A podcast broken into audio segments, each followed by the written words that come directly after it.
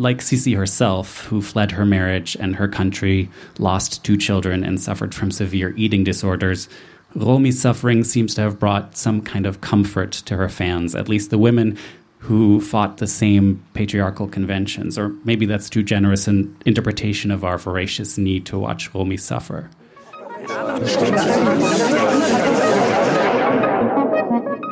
Podcast Burg Hülshoff Center for Literature. For this episode, the Dead Ladies Show was a guest at the Droste Festival 2022, Stadtland im Fluss, by Burg Hülshoff Center for Literature. My job now is to introduce Florian Duijsens. Florian and I uh, set up the Dead Lady Show about six years ago because we had a drunken idea and we made it come true. Other things that he does are translating, editing, teaching, and just generally being pretty cool. Have I forgotten anything? I don't know. My, my dad's here tonight, so that's very exciting. And he's um, a big fan of films. We like to. Florian, this is very similar to Florian's home because he has a huge screen but we watch a lot of movies with the dead ladies in them. Uh, and uh, from this great treasure, uh, he has taken Romy Schneider. So we're switching to English. I hope that's okay. Uh, I will try to speak slowly. In 1958, uh, Romy Schneider was 20 years old and one of the biggest movie stars in Europe. She'd already made 13 movies uh, many of them costume or period dramas, including eight in which she was paired with her mother, Magda, who had risen to fame herself in um, 1933. Directed by Ernst Marischka, their first film in the Sisi trilogy about the 19th century uh, Habsburg Empress Elizabeth was shown in 30 countries at the time, uh, seen by 20 million people in Germany in the cinemas, uh, and is still shown over Christmas still, right? In Holland too. The best paid actress in Germany, she'd be offered uh, 1 million Deutschmarks at the time, which would be 2.4 million euros today, not to mention the 15% of the gross that she would get of the profits if she were to make this fourth Sisi movie. But she said no. Uh, in an interview in 1966, she tried to explain why. Also, Herr Marischka der ein wirklicher Freund war, hat genau gewusst, was er will, als er mich engagierte für Mädchen der Reine Königin. Das war der erste Film. Das war mein dritter und der erste Film mit Marischka. Er hat das, das war, hätte nicht, der hat ja nicht gesagt, ich äh, engagiere eine, ich, ich will eine versierte äh, Schauspielerin. Das junge Ding, äh, unbewusst, das genau, und das war, er hatte, hatte wohl recht behalten, wir haben ja den Beweis. Alle Filme, die ich mit ihm gemacht habe, waren ein Riesenerfolg, ein Riesengeschäft. Wie das intellektuelle Publikum oder viele andere darüber denken, das ist bitte, das ist etwas anderes. Wie ich jetzt darüber denke, ist auch etwas anderes. Was ich ihm und diesen Filmen zu verdanken habe, weiß ich. Sehr viel, alles. Damit hat sie angefangen. Nicht? Aber genauso wie ich Ihnen jetzt sage, das war bestimmt richtig damals. Und es war bestimmt, das wollte man, das hat er von mir. Er war zufrieden, es war mein Regisseur. Den Leuten hat es gefallen, dem Publikum hat es gefallen. Also war es richtig. Mir hat es auch gefallen. Ich, hab mich, mich war, ich, ich war selig. Ich war die Prinzessin nicht nur vor der Kamera. Ich war dauernd eine Prinzessin. Ich war fast sieben Jahre lang Prinzessin. Aber dann wollte ich es halt eines Tages nicht mehr sein. In 1958, on her way to Cologne at Vienna's airport, she suddenly decided to leave her family and her country behind and fly to Paris to surprise the young co star she'd fallen in love with, Alain Delon. The young couple moved into his mentor's uh, bachelor apartment on the Seine, sleeping on two sofas, squished together, and using the bathroom in the hallway. For uh, Romy, however, this was not just a passionate affair or a, a, break from her fame and her family, but an escape from Germany and Austria to court. And though in many ways this was to be a false start or a dress rehearsal for Romy's transformation from an Austro German movie star into a French actress, Sisi and the Nazi past would continue to haunt her even beyond her tragic early death. Romy was born Rosemarie Magdalena Albach on the 23rd of September 1938, at which point both of our ladies were still alive, right? Both of our other two ladies. It's weird to think. A few months after the Austrian capital had become part of Germany uh, due to the Anschluss, uh, one month later, she moved here to the Bavarian countryside to a house her mother had bought for her parents near Berchtesgaden. As a flapper, Magda Schneider had sung and acted in all kinds of light musical comedies. She became popular in 1933 when she acted in Max Ophüls' Liebelei. Magda would later claim that she never took any offers from Hollywood because she loved her homeland so much. Romy's father was Austrian actor Wolfgang Albach-Retty, the son of stage actress Rosa Retty of Vienna's prestigious Burgtheater. Amazingly, Rosa, Romy's grandmother, once saw the actual Empress Elizabeth at a random mountain inn, uh, taking out her teeth and cleaning them in a glass of water and putting them back in again. Uh, she also met Hitler when he was a builder, uh, renovating her friend's house and borrowing that friend's Nietzsche. Romy and her younger brother Wolf were raised by Magda's parents for the first 10 years of her life, far from any bombings or war. Much later, she would learn that she grew up right near the Eagle's Nest and had played with the children of Hitler's secretary, as her mother was a friend of his and of other Nazi luminaries. Hitler was a fan of Magda's, and she was on his special Christmas gift list. Her parents were exempted from tax by the propaganda ministry, and though neither of them acted in propaganda films, uh, Romy's father had been a patron member of the SS since 1933, joining the NSDAP in 1940. He was also a terrible father, showing up very occasionally in Lederhosen, teaching them curse words, and then sticking her in his backpack when he was biking around. When she was seven, they divorced, uh, and she'd make her stage name match her mother's. Ironically, the one thing he left her with was a bastardized Max Reinhardt quote. I have it projected, the right one projected behind me, it's way too long. But the way he rephrased it was stick your childhood in your pocket and run off with it because it's all you have, which is very depressing. Age 10, she was shipped off to a boarding school run by nuns if you've seen Sissy, you might notice it looks a little bit like the place where they shot her ancestral home. Romy always acted in the school plays. Here she is as a devil and as a cowboy. She realized earlier on that the male parts were more exciting. Her parents could never attend any of the performances. They did as many as five a year. Three days after she left school, 14 year old Romy heads for Cologne, where she sees for the first time the devastation wrought by the British bombs. She also had her first screen test that day, explaining to her diary later on what being photogenic meant. Some people are very good looking, but when you take their picture, all their glow is gone. For me, it's the other way around. No, not the other way around either, because not to blow my own horn, but I don't look too stupid off camera either. Definitely not. As a girl, you can tell these things. When she'd become a star, the nuns would ask for a portrait to hang in the school entrance. And she sent one over along with a massive color TV. Much later, when she did her first nude scenes, they made the portrait face the wall. Her mother had by now remarried to Hans Herbert Blatzheim, he preferred to be known as um, HHB, who would become an NSDAP member in 1933. His party involvement was later defined as economically necessary. Romy would start off calling him daddy, uh, later downgrading him to my mother's second husband. Perhaps when the prolific restaurateur started selling chicken breasts a la Romy at his restaurants, He'd capitalize on his stepdaughter's fame at every step of the way and probably also skimmed off her fortune. Here they are fun doing. Though I and many other viewers may have connected to Romy's Sissy because of her headstrong, rebellious tendencies, ultimately the films defined motherhood and marriage as the ultimate achievements for women, not political power or professional uh, achievement.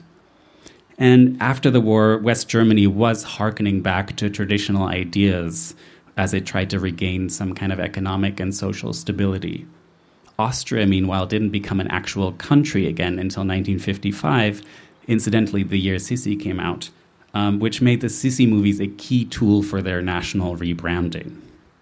After all, why don't we forget all about the Nazi years and go back to the almost 500 years of pastels and waltzes and Habsburgs? Like the tourists will come a flocking. And of course they did. In Israel, meanwhile, there was a call for a boycott. We don't want the Israeli youth who didn't experience the atrocities of Nazism to imagine the Germans as sympathetic, polite, romantic, and sensitive people, as these German and Austrian films show them. It's also no surprise that these films were massive hits in monarchies like Holland, Belgium, Spain, Greece, all countries very eager to connect to more innocent eras. Though it's ironic that Sissi, I mean, Romy, was considered dewy fresh, taufrisch, untainted, considering her parents' pedigrees. Um, she herself, I mean, the New York Times, when they reviewed the Sissy trilogy, called her a sight to behold, glowing like a ripe peach. Nobody, it appears, believed that Romy was acting. Uh, she simply was Sissi, despite the six kilogram wig stuck to her head. Her mother explained it like this Why do people jump on Romy so much? Because they feel that finally here is a creature untouched by the filth of the world. Don't tell me you believe any of the other 17 year olds in cinema are still virgins. In trying to protect her daughter's image, Magda prevented Romy from working with Luis Buñuel, signing a three picture deal with Paramount, uh, acting at the Burgtheater. Romy wasn't ready. But perhaps Magda wasn't either. Uh, soon she was mainly known as Romy's mother. Uh, the industry joke at the time was 50,000 to get Romy in a film, and it would worth only 40,000 to get her Romy and her mother. But simply fleeing to Paris didn't get Romy out of the costume dramas that she'd already signed on to do. So for two years, she basically spun her wheels while Delon's star rose. Her stepfather, who was, of course, very worried about the respectability issue of this unmarried couple, he en- engineered this official engagement party for the press in Switzerland, where Delon wrecked the teak on Daddy's boat the couple moved into a house of their own in Paris and became known as Les Fiancés de l'Europe, prompting the Austrian writer Jean Amery to quip Should the European ideal, should co productions really go this far? It's not until Romy went and met Delon's biggest fan, Italian director Luchino Visconti, in 1960 that her new chapter would begin. Here's how she told the story at a photo shoot years later. I met Visconti years ago, years ago, the first time in Rome. I don't know, 15 years ago, I suppose. I met him at home, at his house in, in, in Rome, with Alain Delon together, and he offered me the first stage play, the first part on stage in Paris, which was Annabella in Tis Pity She's a Whore, John Ford's play, which we did then in Paris. So Visconti hired both young actors to play incestuous siblings. He thought they looked a lot alike. In the 17th century play "Tis a Pity She's a Whore," um, Romy got a crash course of stage French for six to eight hours a day to in order to be able to do this. And the 1961 premiere was attended by Ingrid Bergman, Anna Magnani, Jean Cocteau, Shirley MacLaine, etc. She was very well reviewed and followed up 120 performances of this play uh, with a touring French production of Chekhov's The Seagull. The German press, meanwhile, ignored Romy's achievements in France largely, both for nationalist reasons and for more pernicious misogynist ones, emphasizing that she was living out of wedlock and sort of acting like Brigitte Bardot. The French, meanwhile, thought this was a good thing uh, and praised her. No more accent, or hardly one, no more appetite, no more bad taste. The transformation is complete. Um, so, dressed in and by, personally, by Chanel, Romy was also drinking more. The French press, as we'll see in this very short clip of Alain and Romy at the Cannes Festival that year, wasn't much better than the German one, however, asking Alain about Romy's plans and then calling Romy, well, you'll see. Romy va partir de son côté faire des, les films qu'elle a à faire, hein, avec euh, Orson Welles. Orson Welles et l'autre avec Foreman, et moi de mon côté en Sicile. Eh bien, merci d'avoir répondu si gentiment à à ces questions indiscrètes. Au revoir Sissi, au revoir Alain Delon. Merci. Ah, si, si. This dynamic would only intensify after Alain broke up with her after this four year engagement uh, with a note Gone to Mexico with Natalie, all the best, Alain. Newspapers, of course, suggested that the broken engagement was um, Romy's fault. Maybe she couldn't have kids. It didn't help that Alain married his new girlfriend soon after, and they had their first child just months after that. What neither Romy nor the new wife knew, of course, was that Alain had already had a son with Nico, who would later front the Velvet Underground, back in 1962. And I should stress here that although insanely beautiful, Alain Delon is a horrible, horrible human being, and he's still alive for now. Uh, admitting to beating women, collecting weapons, opposing gay adoption, supporting the Front National, the far right. Uh, yet this doesn't stop the internet or me or you from gawking at uh, Romy and his very long engagement. Romy attempted suicide, leaving scars on her wrist. Professionally, however, her star continued or started to rise again. She acted in Visconti's Boccaccio 70 and in The Trial by Orson Welles, who'd call her the best actress of her generation. Soon she will be the greatest. Off she went to America. To help sustain the director, there is a kiss from actress Romy Schneider, who chose this particular day to arrive from Europe. I was born in a cold country where it can be cold in December or February or March. After 10 minutes, I asked myself how the actors can speak because you couldn't move anymore. The face, everything was blue. I never had so cold in my life. Romy's part in The Cardinal is vitally important to her career. A popular star in Europe, this is her first appearance in an American film. She has come all this way just to meet her fellow actors and to discuss her role with Preminger. Despite a Golden Globe nomination, her American career would quickly fizzle out. Uh, but her new roles in films about the war did make her look at her family and at Germany's recent history anew. In The Victors, she played a violinist forced into sex work by the war, and The Cardinal is about an American priest trying to convince the Vatican not to collaborate with the Nazis, to little avail, as history has shown. In 1966, and five months pregnant, she married uh, this guy, Harry Haubenstock, a Jewish German stage actor and director who had survived the concentration camp of Neuengamme outside of Hamburg, I think, and made his name directing German adaptations of Broadway hit plays. Perversely, as an actor, he'd often be cast as Nazis, uh, and Harry Meyen was the name under which he performed, which also gives you an idea of the political climate at the time. 41 to Romy's 27. He had actually been married for 12 years uh, when they met, but Romy helped pay off the divorce settlement of 200,000 mark. That's 400,000 euros. They moved to Berlin's uh, Grunewald. And at this point, she had trouble remembering how many movies she'd made 30, in fact. But no matter, her new husband thought they were all silly anyway. Conservative politically, and close friend of tabloid mogul Axel Springer. Uh, Harry also fielded scripts for her, kept track of her weight, and made fun of her lack of a formal education, even though he couldn't speak French. When their son David was born, the baby stayed in a separate apartment with her his nanny. Harry always slept really late because he had terrible migraines and insomnia, which he treated with very addictive sedatives. Romy would soon follow his example. She also took his lead politically, and this in the very exciting late 1960s. Um, then, in short order, both Romy's father and her husband's second husband died. But in 1968, suddenly, Alain called, asking if Romy would act opposite him in a new French film called La Piscine, the swimming pool. She literally leapt into the air, ran into her bedroom, packed her bags, and surely Harry knew then that the marriage was doomed. The press, of course, had a field day with uh, Romy and Alain's reunion, even staging another official meeting on the tarmac for the press.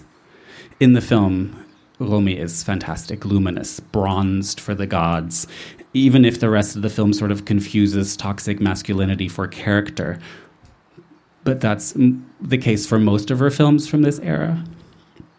La Piscine became the true start of Romy's career as a French actress, returning to true box office success throughout the 1970s with films like The Things of Life, Max and the Junkman, Caesar and Rosalie, The Train, and especially The Old Gun. In these latter two, she played victims of the Nazis again. In clear terms, she explained why. I take these roles on purpose to take a stand against the Nazi guys who still have something to say in Germany. In 1971, she took another stand, signing an open letter by women who had abortions. In response, the nuns at her old school finally removed her portrait altogether. Her grandma quipped, At least they kept the TV. I was shocked to learn that abortion is still illegal in Germany, except in the first trimester with mandatory counseling and a patronizing three-day wait or in cases of assault or if the person's physical and or mental health is at risk. Uh, doctors until recently or is, has that just changed? Um, doctors were not allowed to provide information on abortions even. So much for progress right since 1971 while uh, Romy was taking these stands, she even felt brave enough to return to the character of Sissi, playing the Empress again in Visconti's four hour biopic of the Mad King Ludwig II. It's hard not to read her appearance, particularly in the scene that I'm about to show you, as a comment on her own early fame and escape abroad. I still protect myself by running away. They say I'm eccentric, but they said that even before, when it became clear I hated that prison Hofburg. When it became clear I really could not bear a husband, always in uniform, always going to war. Whatever I do or say, they criticize me. So why shouldn't I do as I please? Everyone has always spoken to me about you with great admiration. Yes. When I visit the hospitals, the wounded soldiers cheer me and cry. I carry off official visits very well when I only have to be beautiful and charm someone. Just as you are supposed to do here. Romy herself was getting ready to leave her married life and Germany for good. Here's a clip from an earlier film she shot in Hollywood. I adore my life. You remember when I always said in school there are some girls born to be single? Well, I'm one of them. I just love being free. Not that marriage isn't good for other girls. It obviously agrees with you, Min. You know, I expected you to look all uh, married and plump and I don't know. You're divine. I, I felt so bad when I heard about you and Howard getting a divorce. I don't know, somehow I expect you look different. What? With dark circles under my tear-stained eyes? It's something like that, yeah. I tell you something, Lynn. Every girl should be married to Howard Ebbets, at least once. It is like hitting your head against a wall. It feels so good when it stops. Leaving him was the most wonderful thing ever happened to me. It absolutely restored my faith in divorce. In a, letter to a friend, Romy wrote in English, uh, Let's split all that fucking money and divorce. Incidentally, she was terrible with money, uh, chased by the French tax office in her final years, and it was actually the money that Harry got from her in this divorce that would provide for her child after her death. In an interview the couple did together, after they finalized the divorce, Romy told Harry, Harry, if we're being honest, it's been a comfortable, superficial life. Like most people, we got lazy. After the first two years, we no longer bothered. In the evenings, there was too much kartoffelsalat and TV. For example, we never thought about me, about my past, where I come from. That took its toll later on. However, I didn't give you a chance to ask either. I simply used a lot of tricks to sweep my past clean. Outside of my job, I never had any interests, if so, any only superficial ones. This job is dangerous for someone like me, easily bewitched by external charms. You quickly flutter off to imaginary heights. You run away from yourself and forget to come back. Romy moved to Paris with their son um, and soon started dating her dashing young assistant, Daniel Biasini. He was 24, she was 35. And she married him in Berlin in 1975. They had a daughter, Sarah, two years later. Though perhaps a bit too fond of the trappings of fame and fortune, uh, Daniel was a very devoted stepfather to David, and his parents also showered the boy with love. And although a collaboration with Fassbinder never materialized, but how exciting would that have been? Neither biopics of Franziska Reventlow or Ulrike Meinhof. Uh, the late 70s found Romy too showered with awards, uh, major awards for very raw performances in That Most Important Thing Love, group portrait with Lady, uh, Heinrich Böll film, uh, their first in Germany in a long time, and A Simple Story. Privately, however, Romy would soon face horror after horror. In 1979, her ex husband Harry killed himself, and the press loved watching her grieve. That year, she took a horrendously prophetic role in a dark sci fi film called Death Watch set in a grim future world where most uh, disease has been eradicated, Romy plays a woman who's nevertheless dying and thus uh, an intense subject of interest for the press. She runs away from them, but her final days are still documented and shown nightly on TV because her companion, Harvey Keitel, has a camera embedded in his eye.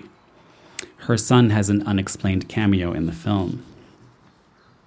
When she divorced Daniel, the tabloids really went in on her. But when her son David died in a gruesome accident while trying to climb over the fence of his step grandparents' house, newspapers sent photographers into the morgue dressed as doctors. The photos of his corpse featuring on magazine covers for the rest of her life.